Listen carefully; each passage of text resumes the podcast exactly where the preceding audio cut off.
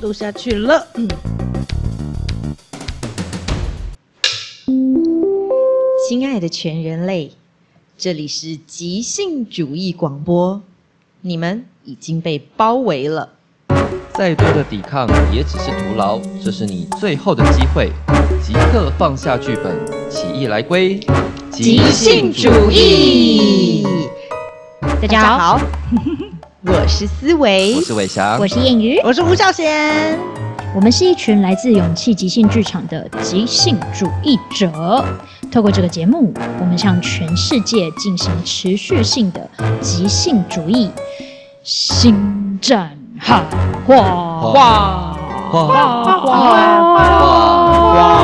话，噔噔噔，又回到了新一集的即兴主义。是的，嗯，我们上一集有就是稍微离开了一下 Keith Johnstone 的世界，回应了一下观众。我现在觉得我有比较有热情再回来看他的世界。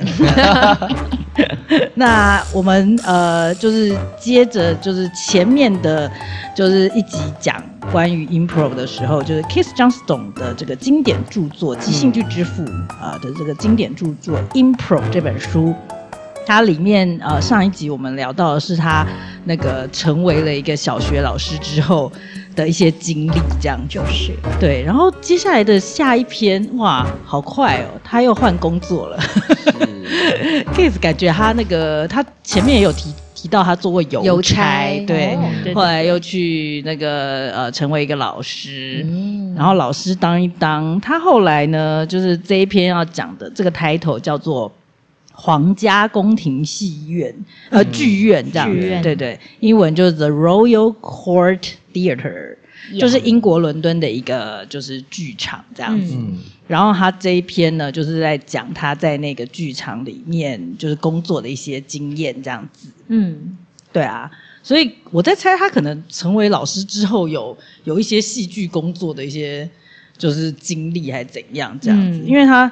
他呃这一篇呃是讲说，在一九五六年的时候，我有查一下，是他二十三岁，Kiss 他二十三岁的时候，对这个皇家宫廷剧院呢，就是有跟有有有找他去工作这样。子。嗯、那我有查了一下这个 The Royal Court Theatre，嗯，我之前一直觉得这个剧场可能是一个就是好像公家的剧院还是什么之类，哦、因为它就是。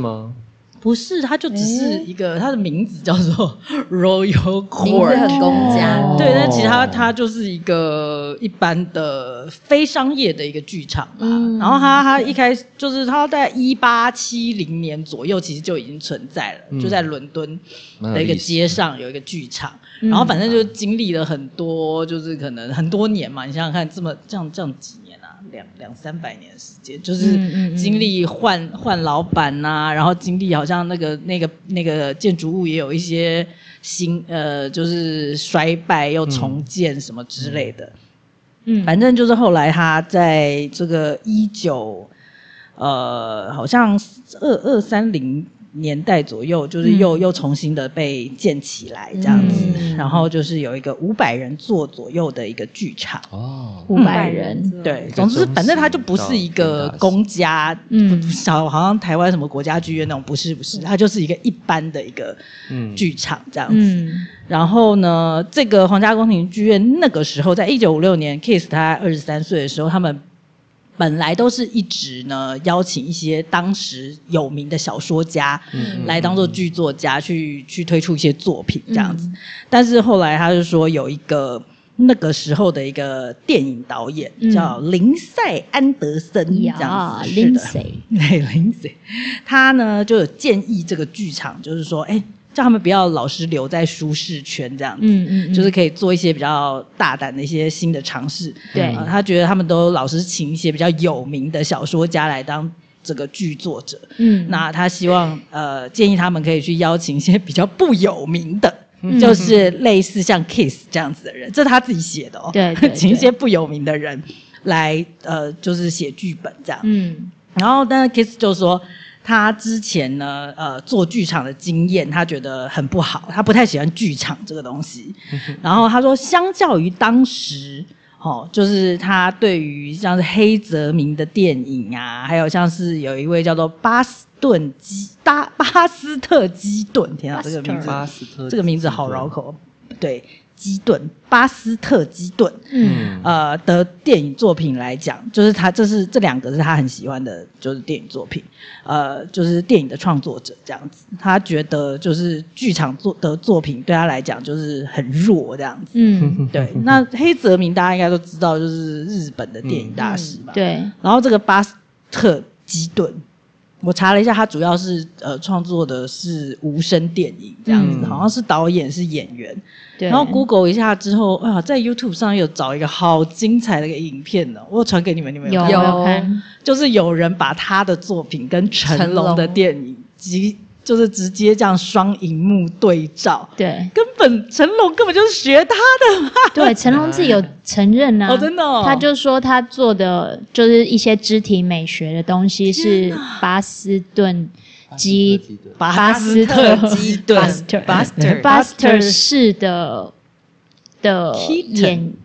的的美学的美学，对，但其实元素是几乎一模一样，对，各种精彩到不行的特技，怎么从很高的地方滑下来啊，在大钟上面被就钟掉下来啊，什么差点被车撞到啊，什么抓着树从树尖这样倒下来，说哇，大家可以去找那部片，其实还蛮。还蛮像动画的，嗯、就是他的那些画面蛮有卡通味的，的。就是一个人他他就是坐坐到一个滚动中的车子里面，然后就一直差点被撞，差点被撞，可是都没有被撞到，就是很蛮像，还蛮像迪士尼的，好神奇，而且他那时候那个是。呃，无声电影啊，对，通常就是那个画面搭配他的肢体表演跟一些音乐，对，哦，就已经很精彩了。所以在 Kiss 眼里，这些电影是他觉得很赞的，嗯，然后剧场感觉很弱，这样，对对，没错。所以他，但是他说，后来因为他缺钱，所以呢，他就还是接受了这个。这个皇家呃宫廷剧院的邀请，嗯，去写了一个剧本，对。然后他说呢，他呃，因为那时候剧场的作品他都不喜欢嘛，但是他只喜欢一个剧作家的作品，就叫做贝克特的《等待果陀》。是，等待果陀就是大家应该都多少有听过啦，就算不做不是做剧场的人，可能也听过这个《等待果陀》，因为他真的很有名这样子。然后呢，他就说。呃，贝克特的作品啊，是在当时他呃本来很想 Kiss 哦，Kiss 他本来很想成为一个画家的时候，嗯、他真的很职业的生涯有好多转折。嗯嗯、他本来想成为一个画家的时候，他当时的一些艺术家朋友。大家看过贝克特的这个《等待果陀》的时候，都觉得，哎，贝克特应该是跟他们年纪差不多的一个剧作家，因为他们觉得他的作品有反映了很多他们身为艺术家的一些感受，这样子。嗯、但事实上，我查了一下，贝克特大概大 Kiss 大概三十岁，将近三十岁。嗯、对啊，所以其实他并不是那么年轻。总之，那时候已经贝克特那时候已经五十几岁。对啊，对啊，对啊。总之，他就是很欣赏，就是贝克特的等待果陀，嗯，所以呢，他因为缺钱，他就是决定接受这个剧院的邀请。他写了一个，嗯，他觉得是受贝克特强烈影响的一个剧本，嗯，哦，贝克特的那个风格，对，对啊。然后他就是在这一段的最后，他就说，贝克特曾经有写信跟他讲说，他认为舞台，哦，是一个能够将语言表达跟有形的表达最大化的一个地方，嗯，然后所谓这个有形的表达，特他特别呃强调了一个英文单词叫 corporeal，corporeal，corporeal。我查了一下是身身体、形体或是肉体的，对对，物质的，对物质的，对，就是。除了语言之外，就是物质的、肢体的、形体的。大概就是说，所有你的五感感觉得到的事物都可以称为 corporeal。嗯，corporeal。嗯，对，就是颜色啊，然后触感啊，味道啊，哦、然后香香味，就是舌舌舌部的味道、嗯、等等，这些都可以是 corporeal。因为这些可能是有些是电影没办法做到。对对，他说舞台可以将这些表达最大化。对对，然后他说，特别是 corporeal 的这个词。嗯，让他看了觉得就是 很开心、嗯、很欣喜。嗯、他用的字是 delightful。嗯，对啊，就是贝克特这样这样说，是感觉有有有启发他吧？启、嗯、发他对于好像剧场可能有就有了不同的一些观点跟热情，有被激发出来的那种感觉。嗯、对、啊，那他下一段就从提到他写了那个剧本的名称开始讲。他说：“等等，我要插嘴一下，哦、吴孝贤把我的分工讲光。”光讲光光嘞，什么意思？谢谢你哦。我为什么每次都在做这种事情？我上次也不小心讲。但是没关系，我要补充一件事情，就是其实孝贤查的跟我查的都差不多，但是我要补充的是，其实 Keith。就是 Keith 在那个时候，他很欣赏贝克特，其实是一件很特别的事情。嗯、因为贝克特《等待果陀》嗯、那个时候，就是第一次在伦敦上演的时候被骂爆了。哦，对，因为伦敦就是相对比较有戏剧传统的地方，然后贝克特的《等待果陀》那时候是荒谬剧，荒谬剧，对，就是他就是完全不管情节，不管故事，不管人，嗯、呃，就是他不就是。贝克特的那个戏里面，就是大部分时间就是对话跟留白，嗯，所以对那个英国的，就是戏剧的传统上来说是很无法接受，所以他就被骂爆了。然后在美国的百老汇上演的时候，也被大力的嘲讽。他的嘲讽，我记得他是讲说，哎，一个莫名其妙的。小子进到了百老汇，类似这种话这样，啊、然后所以其实贝克特他那时候是没有，就是他是属于小众的。这样子，嗯、然后所以 Keith 后来写信，嗯、因为 Keith 很喜欢《等待国陀》嘛，嗯、看完之后很喜欢，他就是写信去给贝克特，然后贝克特应该也就很乐意回答，因为就是难得有正品，嗯、对，所以他就回信说，就是跟 Keith 说，他觉得刚刚孝贤说的那个，嗯、他觉得就是舞台这个东西是可以最大化的表达。表达有形跟语言，嗯嗯嗯嗯。然后其实那个时候，Keith Johnstone 他是想要当画家的，嗯、所以我觉得贝克特他去讲，就是给 Keith 这个角度去看到舞台的可能性有多大的时候，嗯、可能就是改变了 Keith 后来的人生的，嗯、呃，这什么的方向，或他跟他的剧场或跟戏剧的关系，因为刚刚说，对，如果画是二 D 的那样子，艺术创作形式到。一个是三 D 的，因为感觉可以包含更多他想要做的事情，就不只是画而已。还有对对，因为你看他在学校带那群孩子做创作的方式，我觉得都可以被放进来。对，然后你们说的那个二 D 变三 D 啊，其实我有查贝克特，他就是在写《等待果陀》这一出戏之前，他其实是都在写小说的哦。然后对对对对，对他就是写小说写到他已经觉得他。瓶颈了，他觉得小说的表达已经没有办法再更利落，嗯、然后所以他就是变成去做戏。嗯、所以我查了一下，他就是写说，就是贝贝克特这个人物在戏剧圈的，就是意义就是，嗯、呃，他是第一个把嗯存在主义这个东西。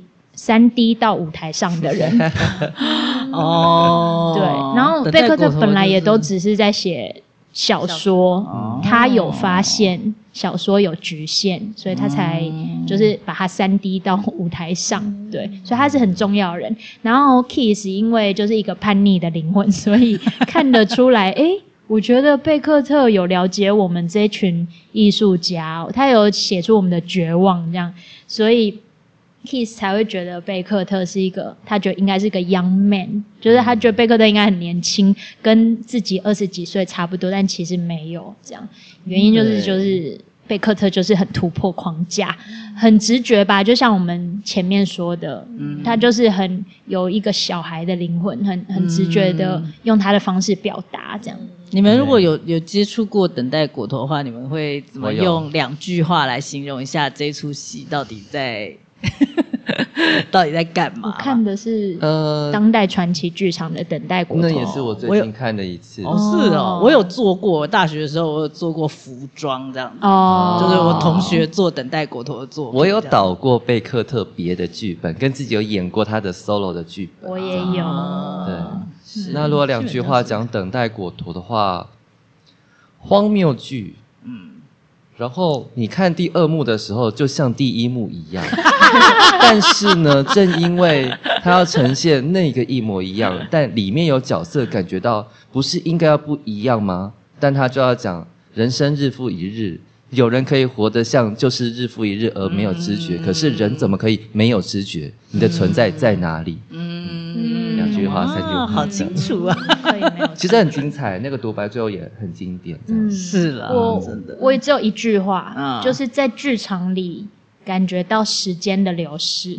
哦，因为时间是停滞的，就是一样的。对，没错。嗯，对，还蛮蛮。我的印象大概只有两个字，就是荒谬跟无奈这样子，就是荒谬跟无奈。但是，对啦，真的它是有它精彩的地方。对，对，没错，就是嗯。好，总之。诶，我我真的，一不小心的又以为我自己是第一篇，明明这是我分配的。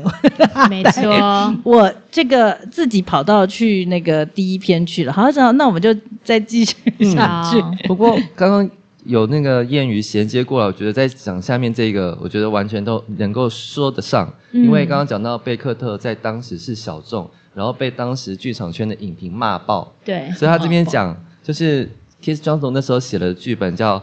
布里克姆克瑟姆帆船赛，我还真的就查了一个，好长啊！他是在英格兰西南部德文郡的一个以观光跟渔业为主的小镇。哦，对，所以这个布里克瑟姆是一个小镇的名字，是一个小镇。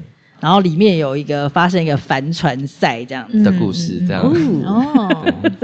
然后他就写到说：“我记得乔治迪瓦恩哦，出现一个人名。”因为这个名字后来在后面篇幅其实蛮常出现，蛮常出现的。他是一个英国剧院的经理，嗯、然后他同时有在做导演跟教师，也甚至是演员的工作。嗯，那我查一下他的简单的经历，里面讲到说，他当时也是因为跟几个朋友在一起要做戏，嗯，然后很有意思的是，其实当时英国是不准女生到舞台上面去表演或是从事做剧场工作的，哦，但他当时就做了一个这样的先例。找了有女性的工作者一起进到里面，不论是演员或是他是做服装，嗯，然后还有做了这样的突破性，而有被引起关注，嗯嗯嗯。嗯，那他当时就觉得，哎，做剧场这件事情好像可以去挑起一些话题，或是可以去看见一些什么，嗯，进而他就停止了他原本在读历史系这个工作，嗯嗯，然后他就跟他几个朋友以及当时的英国一个其实算蛮有名的一个演员，好像叫。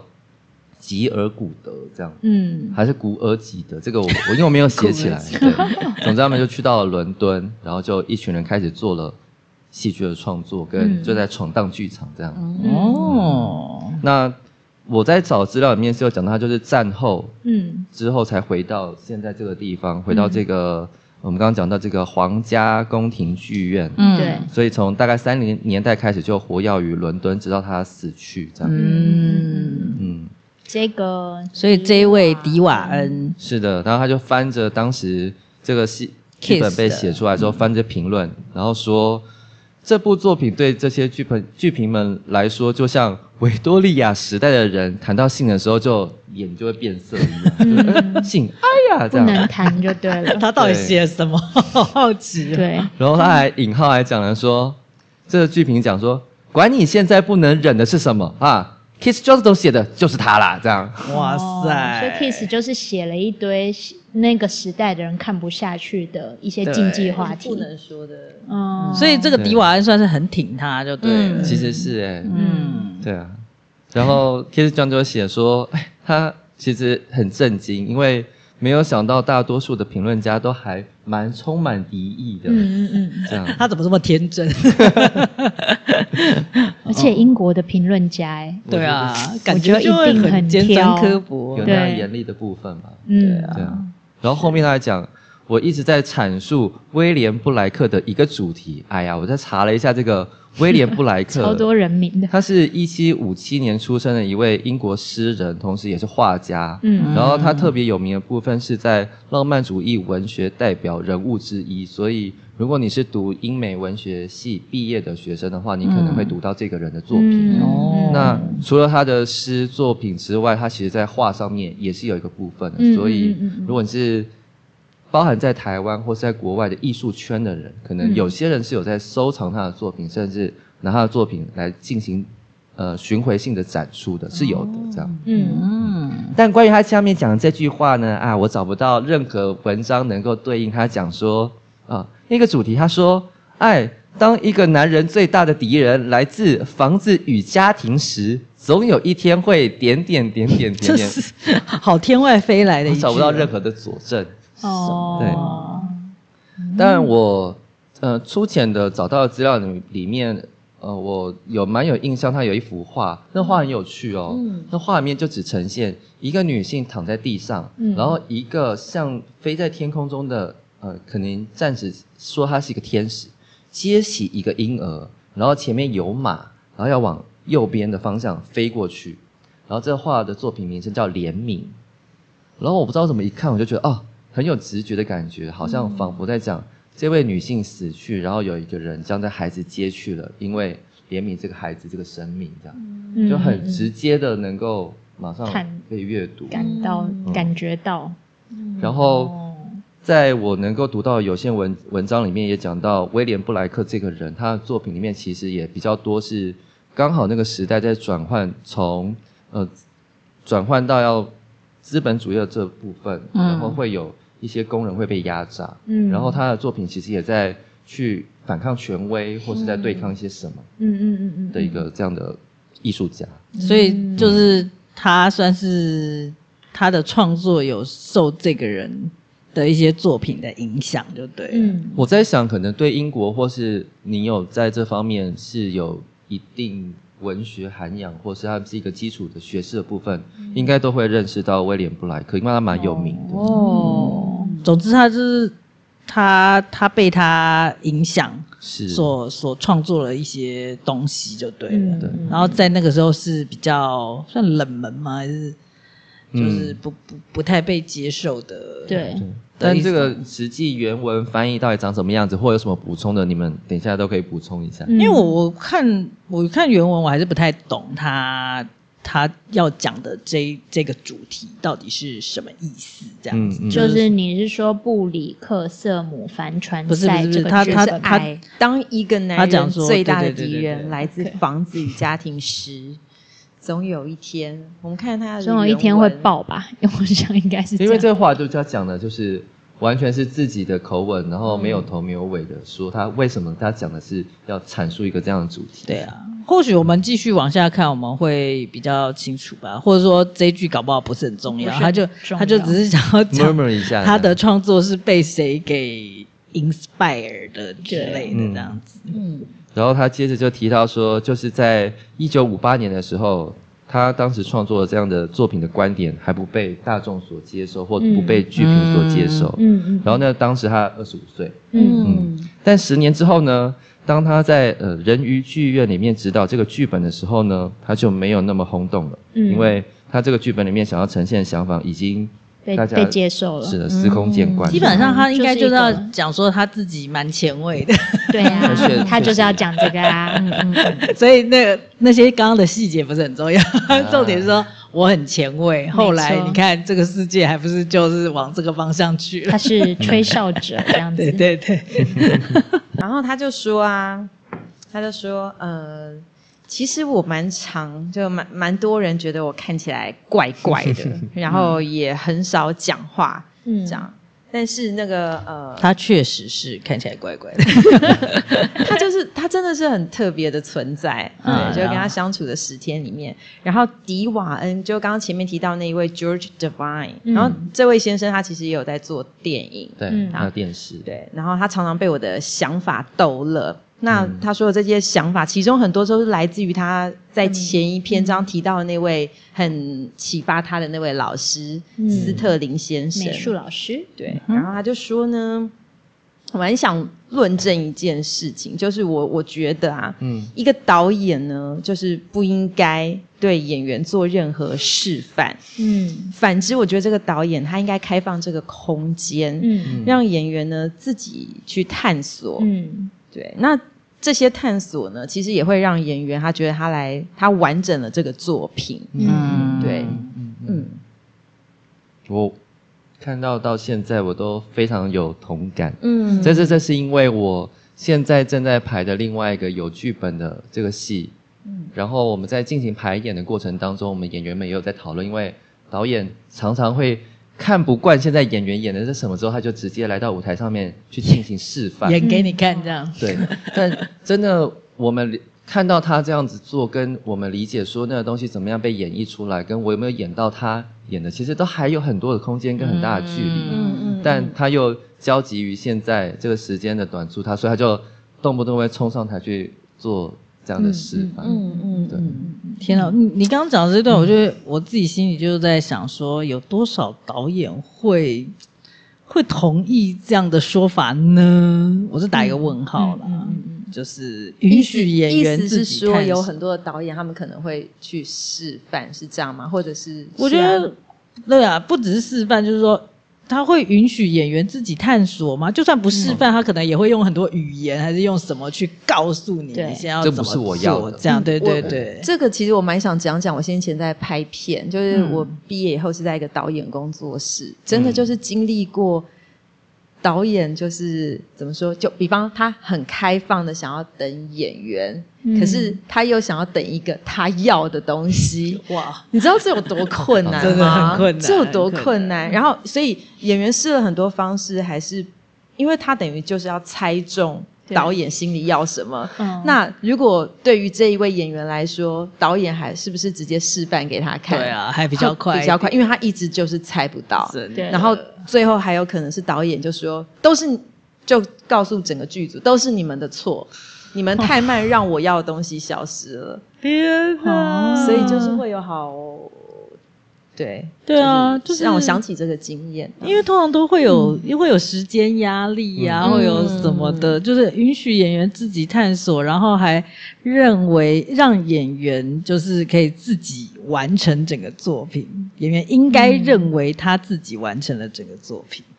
他的他的这个说法，真的就是来自于我们前面读他的那个教育的理念嘛，就觉得应该是小孩要。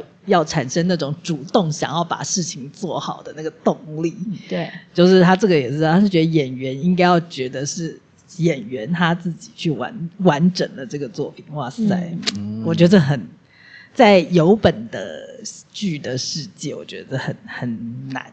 嗯，嗯，然后我也反对导演呢，就是在上演之前就把所有的可能呃。动作指示啊，就是都安排好了。嗯，因为如果演员他忘记了，他没有走到那个位置的话，他其实就像是犯了一个错。嗯，我觉得任何演员在台上，如果觉得哇，我现在就就是想起来我是没做到或做错了，很可能后面一整个就会有一个骨牌效应这样。嗯，对，是有的。嗯，对啊。然后我也相信，就是这个走位啊。然后可能不是重要的，因为台上就那几位演员啊，他们就是在舞台上移动到哪又有什么关系呢？嗯，这样。然后还有说，而且我也觉得《哈姆雷特》的鳄鱼版也很感人。对，所以对，所以台词真的有那么重要吗？就是我说过，其实舞台上面的布景呢，就是那些陈设，就跟马戏团的那些装置可能是差不多的。嗯，那我也不是说。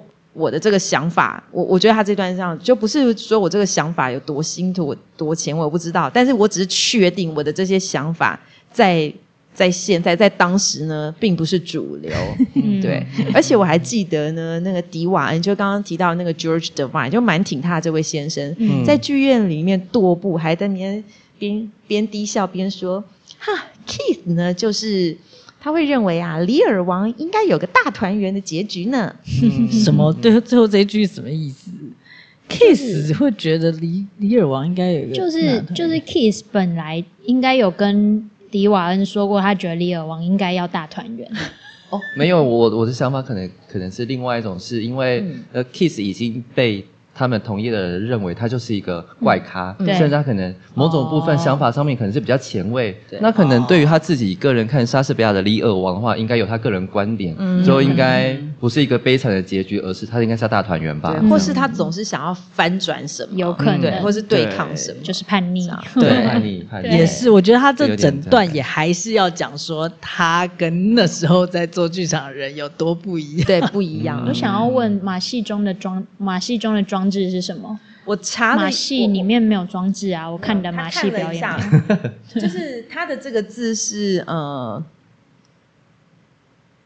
，apparatus，就是它比较像我我我自己的想象，比较像是马戏团里面，比方像高空弹跳会有那些东西，会有那些旁边的架子，嗯。有设定好的舞台，对对对对对，空间机关，他们就是要可以用的还是不能用的？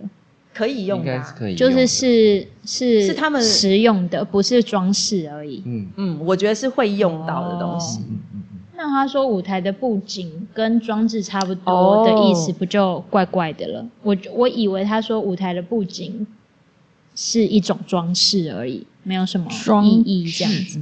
嗯，因为那个字本身真的就是是是设备的意思哦，设备哦。但马戏中的设备应该都是很实用。对啊，我我的想法是这样。哦，还是说他的意思是说，现在的舞台上有很多不需要的布景，也有 应该只要留那些只要留 cube 就好，对，跟本剧团一样。对。但这也跟我觉得是不同时期对剧场的那个审美要求不同。嗯，因为可能以前就会很讲究要构图要。要要有设计，你在舞台上的每一个东西，它存在都要有意义。对对。可是，反而通我至少从他的文字里面读到，哦，Keith 的那个对剧场的想象，舞台它应该要是很活的，嗯，所以他没有给演员有太多的限制，而且他更多的关注是在故事就是发生在人跟人之间，嗯，那那些可能都是故事后面的背景。嗯嗯。哦天哪！如果以这个，他后面会讲到，会讲到他觉得。其实真正重要的是什么？嗯，对对，没错，在后面后面几段啊，对，难道我们就要卖个关子吗？卖个关子吧，还是我要把它是什么？好的，就是今天这会是一个就是特别短的一集。原 原因就是因为我们的时间用完了，我们今天就是下午有一个排练的行程，嗯、然后就是呃，我们现在就是已经刚好在就是。就是即将要对对对，要准备要排练的这个时间点，是但是我们刚刚还是决定，嗯，嗯，我们想要来就是开始聊一点 Keith 的这个 impro，不太确定可以聊到哪里，嗯，但是对，总之我觉得今天这一这一集比较像是他带我们进到他就是感觉进入剧场。生涯的一个一个开端吧，是对啊，他是怎么被邀请进去的？从写剧本开始，然后他在那个环境里面发现自己的所有的一些想法，或是想要去执行的做法，跟当时英国的这个剧场有多么的不同？对，感觉像是这样嘛，对不对？是呀，是呀。我想要 突然想到。你刚刚说有多么的不同，嗯，然后说他他这个故事的篇章说英国的皇家宫廷剧院邀他去嘛，啊，他我我想说他有多多么的传统这个剧院，因为这剧院里面有一个。维多利亚时代的著名的剧作家的雕像，那个萧伯纳的半身像这样子，嗯、所以我想应该就是很不合吧，跟 Keith 很不合，嗯、因为你就是一个年轻人，二十几岁，准备要创作最屌的东西的时候，你进到一个有半身、有个伟人的半身像的一个剧院。去工作。我想他应该就是想要表达他自己就是不合，嗯、跟这个世界不合这样子。是啊，他应该就是看，可能在那个环境里，就是看什么都不顺眼。对对对，都很想来一点革命之类的。对对对，但现在那个雕像已经没有了。嗯、我我查的资料是已经翻修之后就不知道跑去哪了。嗯、哦，对啊，我因为对我也有看了一下那个、嗯、这个这个剧院，他们好像就是最近就那个。他们最近可能因为就是疫情，疫情。对，感觉也是有在暂停中，然后他们也有在录 podcast，有在录 podcast，好酷，对对对对对，总之就是嗯，yeah，我们这一集就会停在这儿。但他们现在应该已经很很很很就是现代化了。哦，很现代化。他们现在就是有在培养新锐新锐的。创作者，但好像还是在同一个建筑物里面，它的还是一个是蛮古古色古香的英国的古色古香的一个剧场，这样。子，我觉得对，就是这是我会喜欢的那种剧场，就是五百个人坐左右的那种感觉，这样。好，所以大家还有什么未尽之言吗？对于，如果是未尽之言的话，我因为。刚好就在查要看很多的专有名词，嗯，对。然后我在我自己读到一个段落的时候，呼，然后我就想到我们有一次请了一个国外的即兴剧工作者，我记得好像来自德州吧，嗯、他就说他是一个典型的那个 Keith Johnstone 的书呆子，这样。对对对。我说哦，我好像稍稍可能能够了解，因为 Keith Johnstone 他就是其实他成长那个过程是当时英国剧场也很丰富的那个年代，嗯，当然现在也持续是很丰富，但里面很多东西。包含到我们可能都距离很遥远，你要去了解的东西，实在需要太多的时间去去读、去看、去理解这样。对对对对对，也会也会让我想要看他提到的一些东导演的作品。嗯、对啊，好像嗯，就是在 Kiss 还。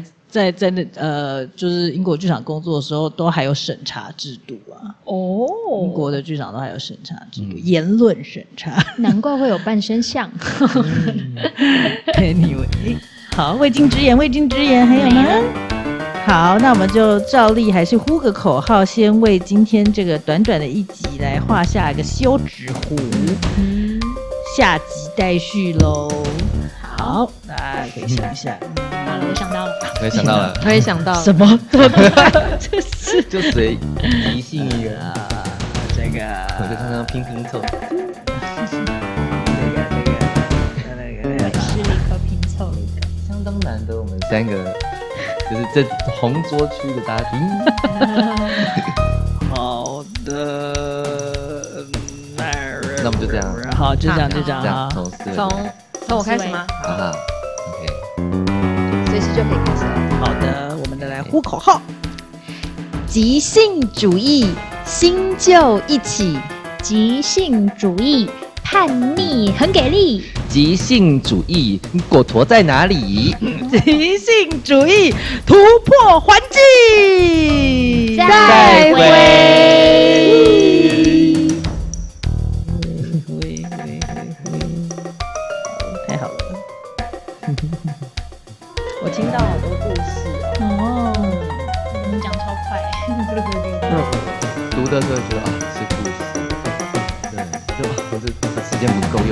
两点了啊。对，我刚刚就一直。